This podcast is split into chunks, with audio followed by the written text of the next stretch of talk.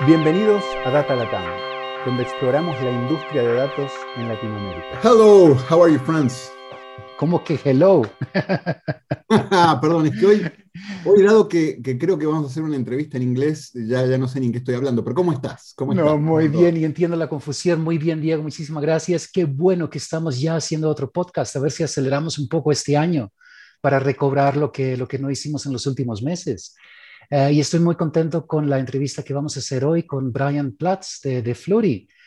Va a ser en inglés, sí, entonces entiendo la confusión de, de tus primeras palabras uh, y uh, sí, tengo muchas ganas de arrancar. La verdad que este año viene con muchas cosas interesantes y mucha gente que se está acercando con temas muy, muy relevantes, así que sí, sí, ojalá que aceleremos el paso y let's turn to English now so that we, we can get started with talking to our guest today, Brian. How are you, Brian?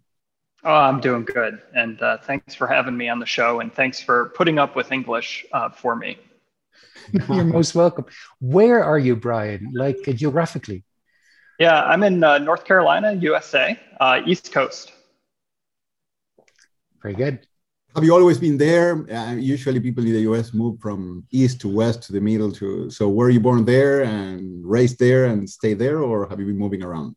Yeah, I'm mostly from uh, what we call the Midwest, so around Chicago area in the United States, and I've lived on the West Coast. So I've lived in Los Angeles for a couple years, which was nice, a lot of fun, a lot of sunny days.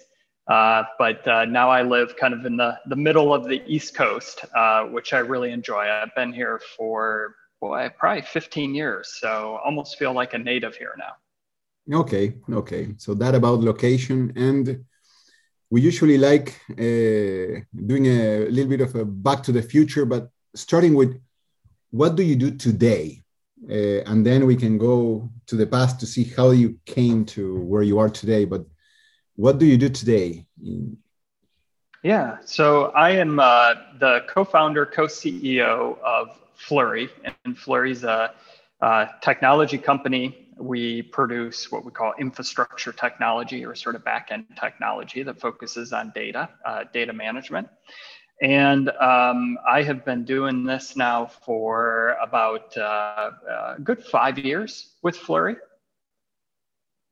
Okay, no, interesting. We're going to get to the details of what Fluree is. That's where Francis is going to ask the smart questions, and I'm going to just learn and listen. But how did it's you too much get... pressure? yeah, yeah, yeah. Now you have all the pressure, friends. Now the question is, how did you get to to being a co-CEO of a company in the infrastructure, database infrastructure space? Where did you study? What did you study? What did you do after? What, if you can give us a, a, your path. Sure, all the way back. Yeah, so I've been in um, enterprise software as a category of company probably for uh, a little over 20 years now, 20, um, well, my whole career. So about 25 years. Um, I uh, originally got into software mostly because I was a really awful uh, university student. And so I went to Michigan State University for seven years. I never graduated, although I feel like they probably owe me something, at least for staying there for seven years. Uh, but my parents, um, you know, they knew I had a passion for um, computers, internet stuff, and had been working a lot on them and uh, helped me get started with my first business. So I started my first business while I was still in college uh, after seven years, and uh, you know, really have have had multiple companies since then.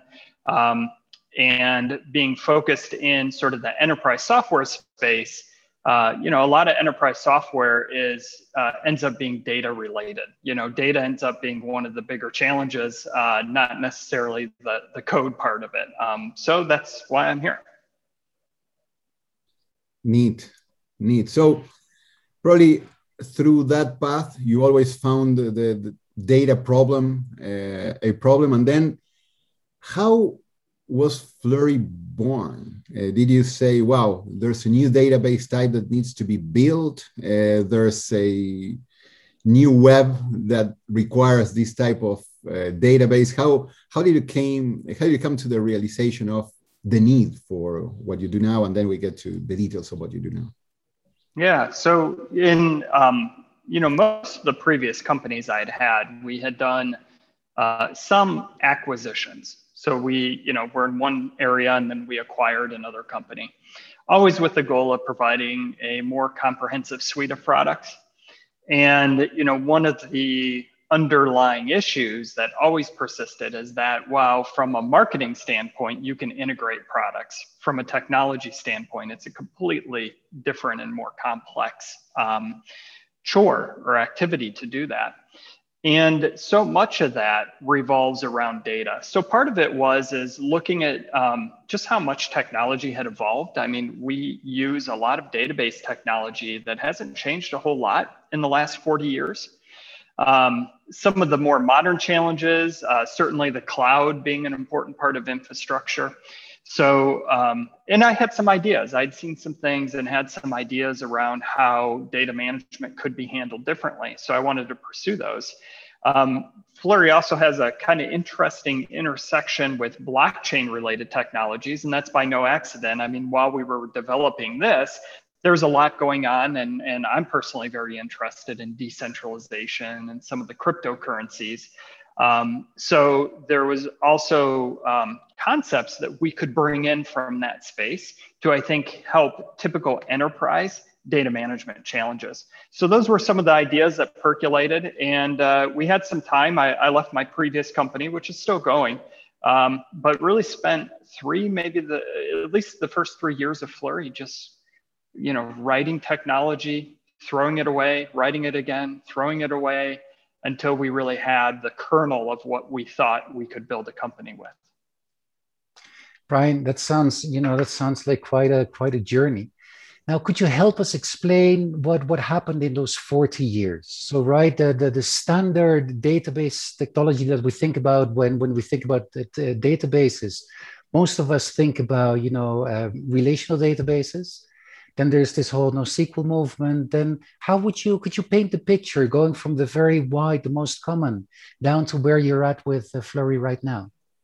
Yeah, so this would almost be a better one to bring in my co-founder Flip because he's been around for all of those 40 years. I've only been around for about half of them, but uh, uh, the uh, um, yeah certainly relational databases the traditional relational databases are uh, largely you know the same even though we're currently using you know postgres or mysql.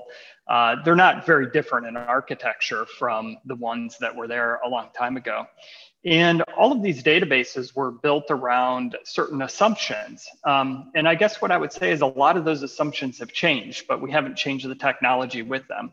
Uh, but some assumptions they had is that, you know, they had almost no memory. Uh, they had very little disk space. They had to sort of design a technology around the constraints of computers at that time.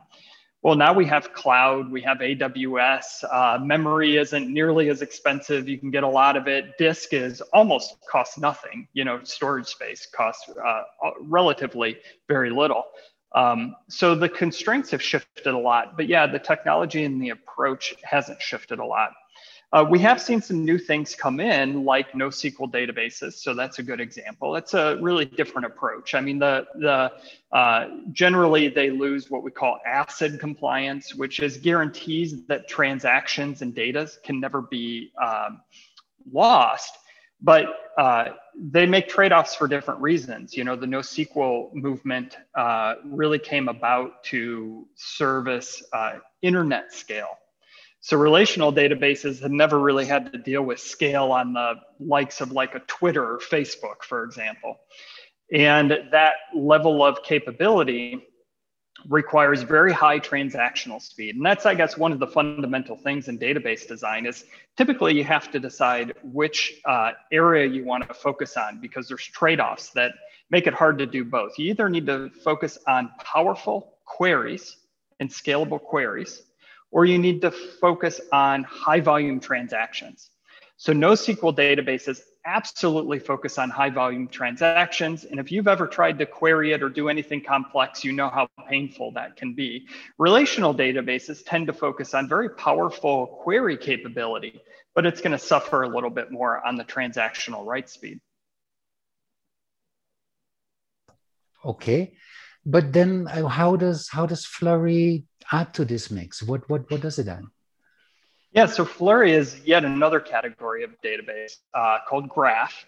Uh, and really, there's just like there's multiple flavors of NoSQL, there's really multiple flavors of relational. There's multiple flavors of graph. Kind of two main flavors are uh, semantic graph, which is what we are, and the other is called a property graph. Uh, so uh, both of them are graph databases. One of the beautiful things about graph is that it excels at complex relationships. So things that are very difficult to do in a relational database when you have many complex relationships. Um, Graph can do very, very well and very efficiently. And in many ways, Graph is a superset of relational capabilities. So you can do almost anything in Graph and more than you could in a relational database. Uh, so we really believe that Graph is the future. Of course, it's going to take a while for people to get comfortable with it because some things do work a little bit differently.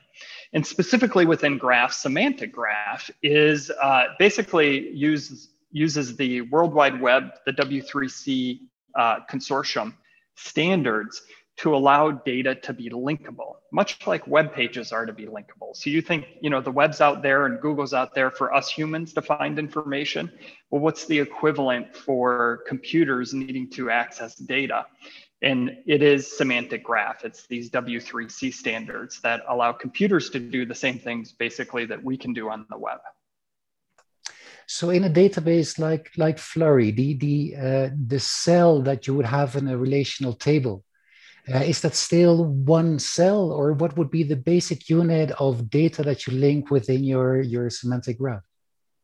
Yeah, it, it still is uh, exactly a cell. Um, the way in a semantic graph database we represent that cell of information is with what we call RDF. Again, it's the W3C standard for representing information. But RDF really defines kind of, we call them triples a lot because they define three things. They define, uh, if you think about it like a spreadsheet or a relational database, it defines the row, like what row number is it? Uh, it defines the column, which is the second part of it. And the third part of it is the value that goes in the cell. So it's really an assembly of these very atomic units of data. Um, but instead of having to basically do relationships through tables, which is how uh, relational databases have to do it, they can link data directly. So they don't have really this intermediate step that they have to kind of go through to combine information together. And now the key thing I understand about Fluree is that you write that that unit of data, you write it on a ledger, right? On a on a block in a blockchain. What what how do you make that jump? Can you explain what that is? Is it something different or what, what, how does that work? Yeah, it's it's similar and different. So it, it sounds a lot different, and we give a lot of flexibility in how you run it. So you know, full decentralization is kind of a, a different concept, and we can talk about that. But yeah, a ledger, um, you know, all databases have to write data somewhere if they're going to be able to start up and have the data available. So typically they write it right onto the file system. Um, the thing is, and I think it goes back to some of those 40 year ago constraints, uh, databases are extraordinarily good at destroying data because every time you update data, it destroys the old data. Well, that makes a lot of sense when disk space is really expensive and you're working with very limited resources. You can only really try to keep a current copy of the information. When we talk about a ledger, we talk about, uh, or often use the term, an append only log. So, what we're doing is we're never destroying old data, we're just writing deltas or changes on top of the old data. So we have this nice history of all the changes. This gives us some provenential related information. Now, taking that a step further and sort of cryptographically securing each of those deltas is where you get into some of the uh, tamper proof capabilities, the things you might expect or have heard around blockchain technology. That's a, sort of an added step. You, you don't need to worry about it if you don't care about it, but it just sort of happens for you automatically in the background. But we do when we start up, start up a ledger as well, right? Um, I'm asking because you some of uh, let's see i was going to say a ver, let, us see. Um, uh, to a certain degree you know fluree sounds like like a dApp right? Like an application built on top of one of the of, of one of the ledgers of choice.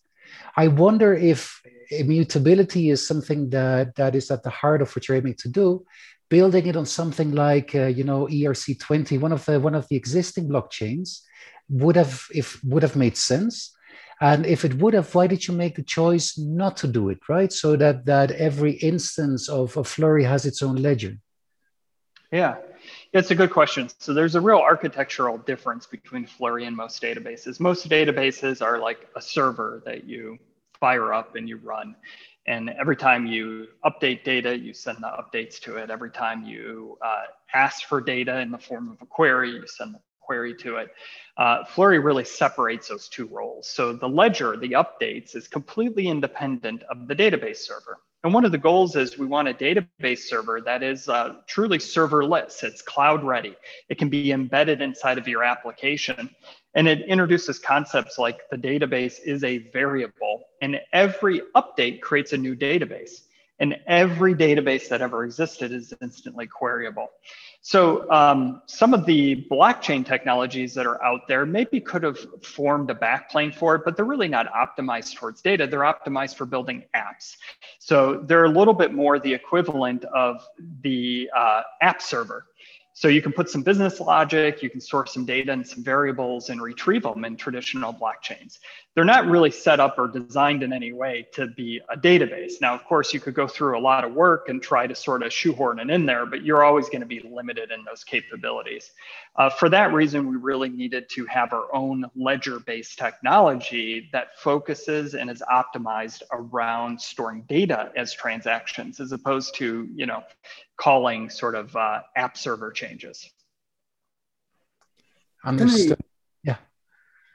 One quick, uh, you mentioned something that I think is very relevant about data provenance and the, the values at different times in the history of, of that cell that you were now mentioning. I think that that is super relevant. Can you name some examples of when that knowing that uh, the value of uh, or, or, the set of values of this database at certain point in time uh, becomes very useful in current apps or things that we do or things that we use. Yeah. So it, it becomes not only interesting but i think a requirement for data collaboration. So any scenario where multiple parties need to collaborate around data it really is impossible if everyone has their own version of what data looks like and a traditional database is constantly, again, destroying the old data. So there's no way for two sort of entities to have a guaranteed consistent view of the world. So what we call time travel and this immutability really offers that. Uh, the implications, I mean, we keep, you know, running into more and more benefits that happen from it, but uh, take a simple one like customer support. Uh, I have a customer that calls and says, the price of this product yesterday said X and now it says something different, and I want the old price. Well, again, if you destroyed whatever it was yesterday, you can, you know, you can't even say, well, I don't even, I don't even know what it was yesterday. All I know is what it is right now. But with time travel, you have the ability of uh, seeing every moment in time and being able to see all those changes automatically. Uh, areas where data and lineage of data is important important, uh, whether it's auditing or anything like that. All of a sudden, you have this provable trail of how data changed over time. If you've ever run in the scenario where you know you had to run a report uh, for your boss uh, on the first day of the month, and then they come back and say, "Well, can you run that same report, but I want to add this piece of data to the report?" You're like, "Well, I don't know. The data's changed, so I can't reproduce the original report." That's another good example if you've ever dealt with data integration problems where the data fails overnight, the integration process fails, you wake up in the morning, you go in and you run it again, and now it succeeds. Well, why did it fail? I don't know. We can't get back to that version of the data. We have this new data. Microservices architecture, you have a bunch of different servers trying to coordinate to fulfill a single request for a particular user they end up having inevitably what we call race conditions. They end up getting different views of the data as the data is changing constantly. You can lock in time there. There's just so many useful uh, characteristics that once you have this ability to time travel, to instantly go back and lock in time, it just starts solving so many problems that we typically deal with. Fantastic, super clear. I have to admit that uh, one of the things I did in my past was uh, this open data company. I co-founded a company that was in the open data space together with others, and uh, we had governments publishing a lot of data, but yeah, that data then would change and you would have no clue of how that changed, when that changed, why. And even if we had APIs that were allowing people to connect to those data sets, yeah, not having this lineage and provenance clearly was a big, I mean, we should have met like 15 years ago, Brian. That's when Well, we're meeting now. Yeah, yeah exactly. So. It happened. It happened. Quick question are there any uh, if you want uh, I, I, don't want to call it negative aspects but does this come with any any weight any burden anything that makes the database more inefficient for certain cases uh, because yeah you have now all this history and you, you can uh, get all this extra value uh, of each value in your data set or in your database. But does that come with something? And does how does that need to be considered whenever you're architecting a solution? When to use fluree when not yeah i think it's important to you know think back to traditional databases and again they were designed around the constraints that existed at that time so uh, Fluree tries not to uh, require that you make any compromises, but what it's doing is it's taking advantage of things that exist now today. For example, the time travel piece, it is going to take up more disk space. That's something to consider. But the cost of disk, it's you know under twenty dollars for a terabyte. You could keep the entire history of you know your whole procurement system, and it might cost you two dollars a year. And the value of having that provenance data is going to far outweigh the extra $2. Now, again, 40 years ago, it might have cost you $20,000 extra a year to be able to do that. So, in that way, we're taking advantage of this.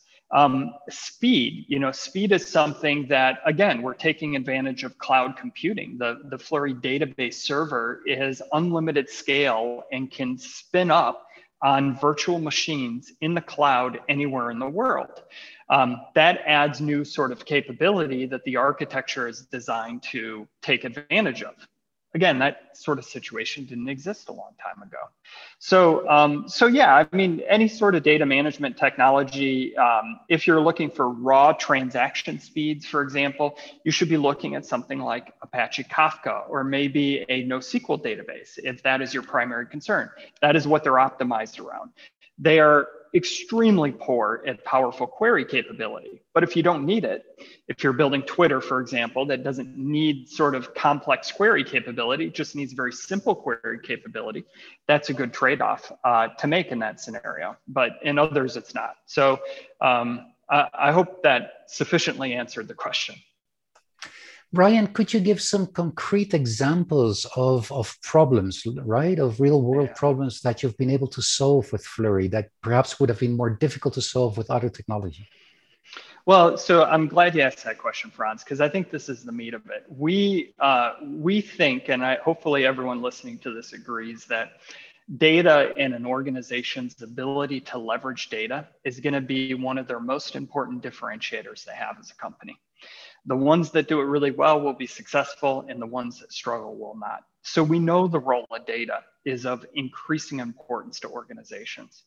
To be really effective with data, especially when you have not an isolated company, but a company with partners, suppliers, and customers, is you need this ability to interconnect. And what you ultimately need is a data ecosystem, a data hub. Uh, it's estimated right now just to try to integrate data inside of our enterprise consumes about half of our IT budget. In a world where you don't need to, that machines can automatically link to data and require less integration, not only do you get back potentially half of your IT budget, but I think the more valuable thing is that you just make huge leaps in strategic capabilities. And the companies, again, that can leverage this are the ones that are able to succeed. So, what Fluree was designed to do is uh, be a data platform for what we call a many to many world, meaning there's many uh, uh, parties updating data. So now you have a database that's actually shared across parties. And then you have many consumers of that data as well. Every traditional database that I can think of is a one to one designed world. The, there's only one producer of data, which is the app server or the application sitting in front of it. And there's one consumer of data, which is the app server sitting in front of it. So doing things like writing your security rules into your application code is fine because it's the only thing ever talking to the database. Well, it's fine until you rip out the data from the back end and put it in a data lake. And now you lost all your data security around that data at the same time. Or uh, if you only have one consumer of data, which is the app server, it's fine, but it's fine only until now your customer needs some of that data for their own app. And now I'm building custom APIs. And then my customers are building custom code to integrate to my custom APIs. And now we need to maintain those. So our ability to leverage data is going to be severely hampered by traditional data management technology we need a new and better approach. And that is really the sweet spot that Fluree is focused in. Now, this is kind of new. So, you know, we're building a technology that we feel like will be the type of technology that we'll need for the coming decade, but it's going to be a while to get there. But if you look at all these features we have in Fluree, and I talk about data collaboration, well, why do you care about collaborating? You care about collaborating when there's more than one, right? We talk about data defending itself. Well, why do we need data to defend itself? Again, there's many consumers of data, so the data security needs to be co-resident with the data itself. So anywhere where there's data collaboration is where Fluree is going to be an ideal fit. Uh, right now, we're seeing traction in things like data catalogs. We're seeing traction with consortiums like uh, US Department of Education. They're looking for a backplane, data backplane system for handling credentials student credentials, transcripts, degrees that they can then submit to employers or transfer to different colleges. And there's a standard there that allows this data to be uh, interconnected. Anywhere you're seeing these interconnected sort of systems is where Fluree is designed to excel in. Good. So, um, you know many of many of the people listening are like they're like three of us you know we need to we need to see and play with things. How how would one go about to play a little bit with fluree? Is that feasible or do we really need high and complex infrastructure tools? Or could we just play around with it a bit to understand it better yeah, so Fluree, as I mentioned at the beginning, it is an infrastructure technology. So it's really designed in its current state to be something like a developer, someone building an app, or maybe a data scientist might end up uh, using. So they generally need some degree of technical skill. It is open source. Uh, you can get it right on GitHub. You can download it from our website, which is flur.ee, F-L-U-R.ee. So there's a number of ways of getting your hands on it. We are launching a consumer data hub where we're having back data repositories on a website, which will be more interactable by non-developers. So to find data sets from government organizations or find data sets that people publish around different sorts of things, where multiple parties might be updating those data sets, but you have this you know, provable history and this ability to embed security rules directly into the data itself. So, you know, in uh, probably uh, sometime next quarter, uh, there'll be another way of interacting with data backed by Fluree that might not require you to be a developer. Nice, neat. Then I have some some hope there. Fantastic. I, I may be able to play with it. Look, uh, to to uh, start closing, Brian, uh, this has been fantastic. Uh, one question that we like asking is, for someone like you being in the forefront of defining database infrastructure technologies, where do you feed yourself? Where do you go and see and learn? Which people do you follow? Which blogs do you recommend for people that is interested in what you're interested in?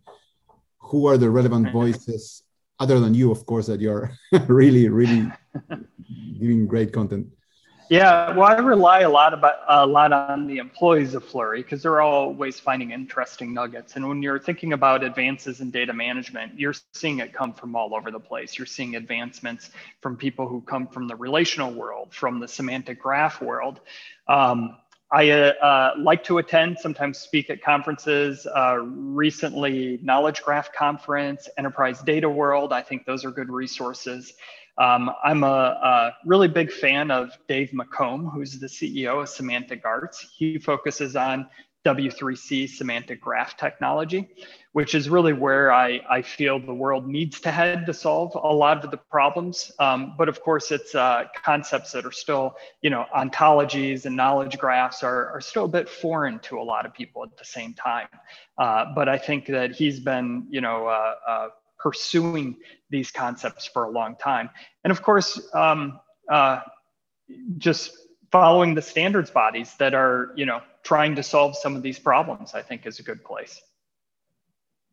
Neat. Fantastic. Hey, thanks so much and congratulations on what you're doing with Fluree. And I've seen some of your videos and how you're evangelizing. I, I, I like seeing these smart people with good energy going after tough problems, building infrastructure, uh, which is more complex than just building an app. I'm not saying that building an app is easy, right? There are a lot of issues here, but I think that what you're doing is fantastic. So again, congrats. Thanks for the time.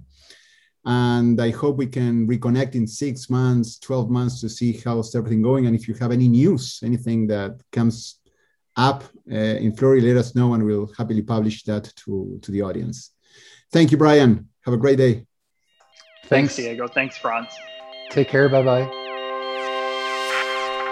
Gracias por acompañarnos en nuestra exploración del mundo de ciencia de datos en este Data Latam Podcast. Cada dos semanas encontrarás un nuevo episodio en datalatam.com o iTunes. Si te gustó este podcast, déjanos comentarios en Facebook.